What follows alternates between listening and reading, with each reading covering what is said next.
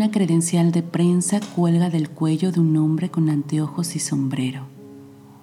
Nos mira fijamente. En su mano izquierda levanta una linterna de vidrio, buscando.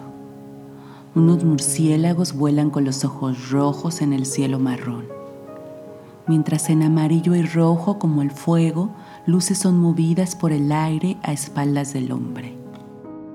Él era Javier Valdés Cárdenas, periodista mexicano que recibió varios premios internacionales por sus escritos sobre el narcotráfico y el crimen organizado.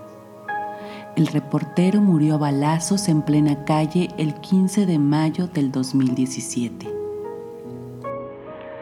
Ser periodista es como formar parte de una lista negra. Ellos van a decidir el día que te van a matar, aunque tú tengas blindaje y escoltas. No hablamos solo del narcotráfico, una de nuestras acechanzas más feroces. Hablamos también de cómo nos acecha el gobierno, de cómo vivimos en una redacción infiltrada por el narco, al lado de algún compañero en quien no puedes confiar, porque quizás sea él el que pasa informes al gobierno o a los delincuentes. Óleo sobre lienzo. Hasta muertos dan ciertos hombres luz de aurora. José Martí. Pequeño homenaje del artista mexicano Enrique Cedillo a los periodistas asesinados.